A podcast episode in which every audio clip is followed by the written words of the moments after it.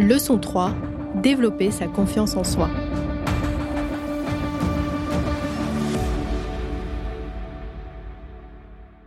J'ai commencé ma carrière en communication dans le secteur musical, bizarrement.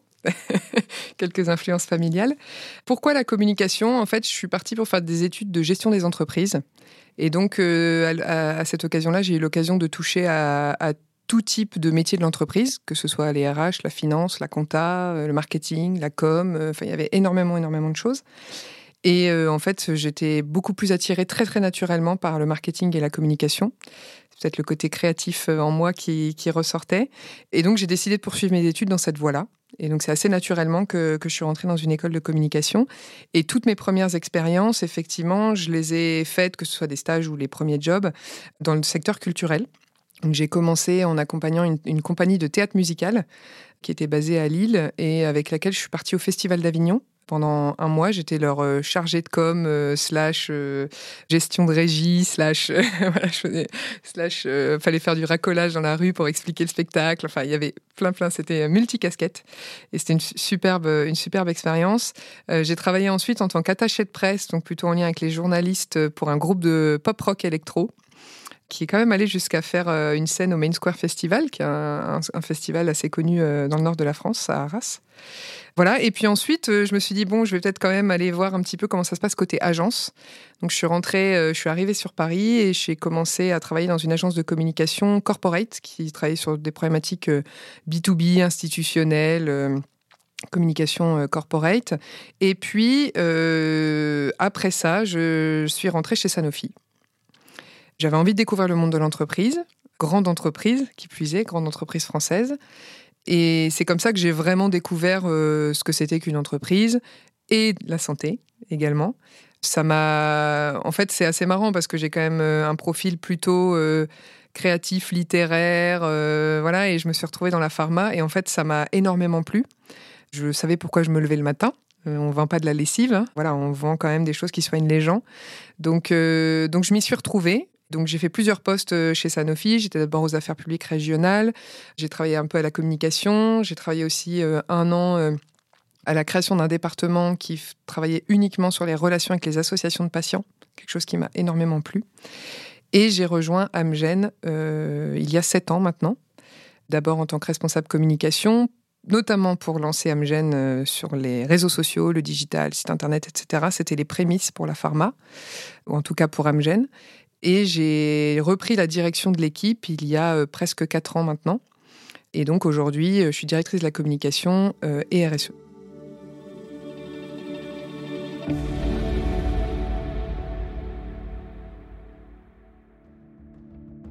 Charlotte se décrit comme une personne créative, passionnée par son travail et capable de générer mille idées à la minute.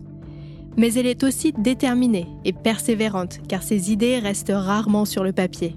Même dans les situations les plus difficiles, elle trouve des solutions pour faire aboutir ses projets. Le premier euh, qui me vient en tête euh, instantanément, c'est euh, le lancement des réseaux sociaux chez Amgen parce que ça paraît évident, on se dit comme ça, on va ouvrir un compte Twitter, une page LinkedIn, etc. C'est tellement facile, en trois clics c'est fait. Dans la pharma, ça m'a pris neuf mois, comme un bébé en fait.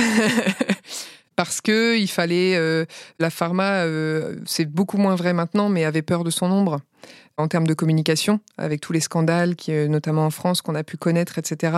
C'est une industrie qui a toujours eu peur, en fait, d'aller communiquer proactivement. On était plutôt dans le réactif. Et moi, j'étais convaincue que qu'il fallait absolument y aller, qu'on avait plein de belles choses à raconter. Et donc, bah, effectivement, ça a été de travailler en interne pour convaincre qu'il fallait y aller convaincre aussi euh, toutes les instances euh, réglementaires, juridiques, compliance, euh, mettre en place toute une stratégie avec un arbre décisionnel si jamais il y avait des cas de pharmacovigilance qui nous étaient remontés. Enfin, voilà, c'est forcément beaucoup plus compliqué que quand tu vends des yaourts. Et donc là, bah oui, j'ai bataillé en interne et je me souviens notamment d'une réunion avec euh, le directeur de la, du réglementaire de l'époque. Donc le réglementaire, c'est ceux qui valident tous nos contenus, hein, qui voulait que, enfin l'origine, le réglementaire voulait qu'on valide les tweets dans nos outils de validation interne. Donc je te passe les détails, mais tu n'as vraiment pas envie de les connaître, euh, parce que c'est plusieurs boucles de validation, c'est voilà, c'est du temps, etc. Et ça n'a enfin, aucun lien avec l'instantanéité des réseaux sociaux, si tu veux. Ça peut mettre une à deux semaines pour valider quelque chose. Et ce jour-là, j'ai tapé du poing sur la table et je lui ai dit, en fait, si je dois passer dans cet outil, je ne lance pas les réseaux sociaux. C'est contre, c'est contre le principe même de réseaux sociaux. C'est euh, voilà. Et je pense que ça a fini par être euh, entendu puisqu'il m'a dit à l'époque, euh, bah écoute, on fait un pilote, on, vous fait confiance, équipe com. Mais par contre, s'il y a le moindre problème, on ferme tout.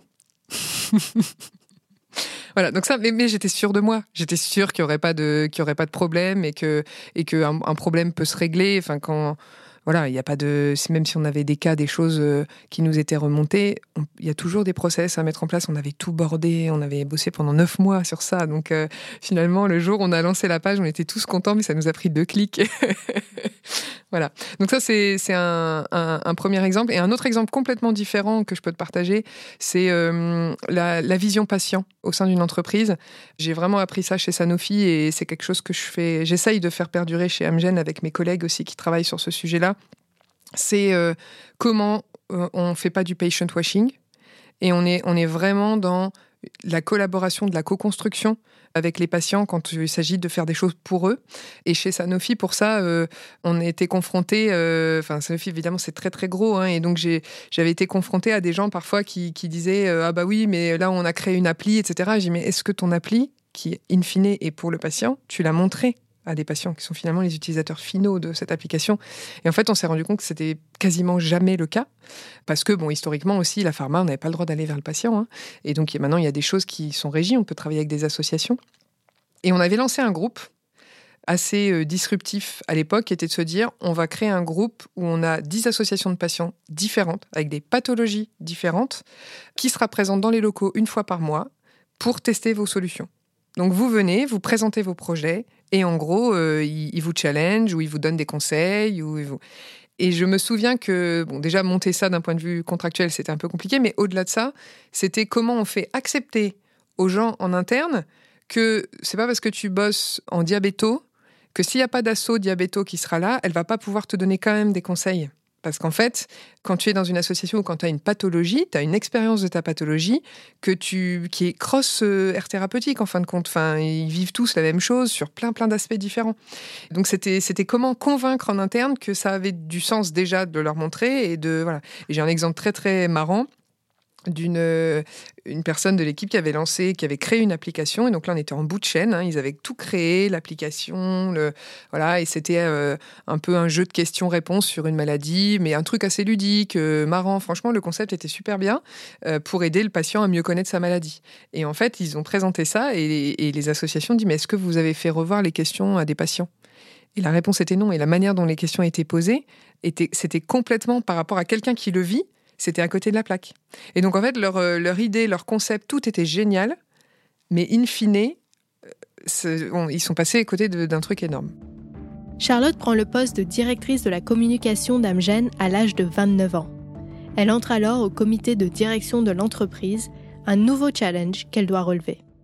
Quand je suis arrivée chez Amgen, la fonction communication dans les filiales n'était pas au comité de direction. En fait, je ne le savais pas avant de, rentrer, mais peu importe. Et je l'ai découvert assez vite. Et j'ai dit à mon manager de l'époque, assez vite, mais comment ça se fait que tu n'es pas au CODIR? Mais pas forcément, pas, lui en tant que personne, mais la fonction. Pour moi, c'est une fonction tellement clé dans l'entreprise, à la fois pour gérer des problématiques de communication interne, pour gérer, si on veut, une communication euh, externe qui soit stratégique, euh, liée au business, qui soit pertinente. Il faut être dans ce genre de discussion. Et donc, euh, pour moi, c'est voilà, c'était vraiment euh, une question de. Enfin, c'était un enjeu pas de justice, mais c'était un enjeu quoi, que la fonction euh, atteigne atteigne le comité de direction. Et donc, bon, après les choses se font petit à petit. Hein, c'est pas parce qu'on le dit que ça se fait tout, de suite. Mais j'ai essayé de montrer que, la fonction était vraiment une fonction stratégique. En tout cas, c'est ce que je voulais amener moi dans ce poste c'était de montrer que la com, c'est pas juste de la com pour mettre des strass et des paillettes sur un PowerPoint, mais qu'il a, y a vraiment une stratégie de com derrière, que pour chaque sujet, si tu as la bonne stratégie de com, bah, ton projet, il ira plus loin. Et ça, c'était un enjeu, un enjeu pour moi. Donc, euh, je l'ai évidemment fait savoir à ma direction, voilà, et ça a été des, ça a été beaucoup de discussions. Et puis moi, dans le cadre de mon développement personnel aussi, c'est quelque chose qui m'intéressait. Voilà, donc effectivement après, après de, nombreuses discussions pour essayer de convaincre que cette fonction, elle, méritait d'être au CODIR. Corinne, que tu as reçue ici d'ailleurs, ma DG, m'a laissé cette chance-là. Et j'étais fière pour la fonction, fière pour moi bien sûr, mais surtout fière pour la fonction. C'était vraiment ce que je voulais. Et après, effectivement, il y a l'étape d'après. C'est-à-dire qu'une fois qu'on y est vraiment, comme tu le dis, j'avais, j'avais 29 ans quand je suis rentrée dans ce CODIR, qui était... Euh, où les gens étaient tous, plus âgés que moi, hein. j'étais le, bébé, comme je dis souvent, bah, évidemment, euh, il faut trouver sa place. Un comité de direction, c'est beaucoup de personnalités très fortes. C'est discuter de sujets euh, de sujets très stratégiques euh, pour l'entreprise. Et donc, euh, je, je pense qu'on a, on a tous, quand on évolue, et surtout quand on évolue vite, mais on a, on a tous un peu, euh, et surtout toutes, je pense que c'est très féminin, le syndrome de l'imposteur. Et je l'ai comme tout le monde. Ben, je l'ai un peu moins qu'avant, mais, mais je l'ai comme tout le monde. Et donc, du coup, c'est vrai qu'au début, je, je, réagissais uniquement sur les sujets qui m'incombaient. Tu vois, quand il y avait des sujets au sein du CODIR qui arrivaient sur la table et qui concernaient la communication, euh, j'étais à fond, il n'y avait pas de problème pour, euh, pour euh, répondre, mais je, j'étais un peu plus en retrait ou dans l'observation au départ sur d'autres problématiques.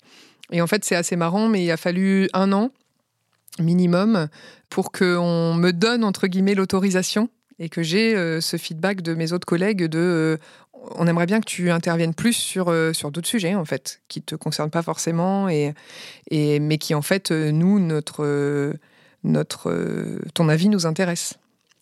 Et c'est là où je me suis rendu compte qu'en fin de compte, euh, c'est aussi la notion de soyez, être soi-même, mais dans un autre, dans un autre regard, c'est de se dire, bah, on n'est pas là, euh, assis là, en se disant, ah là là, qu'est-ce qu'il va falloir que je dise? Il va falloir que j'ai un avis sur un truc. Et ça, je l'ai réalisé après. C'est qu'en fait, si on m'a demandé d'être là, c'est parce que mon avis les intéressait, peu importe que j'ai un avis ou non en fait.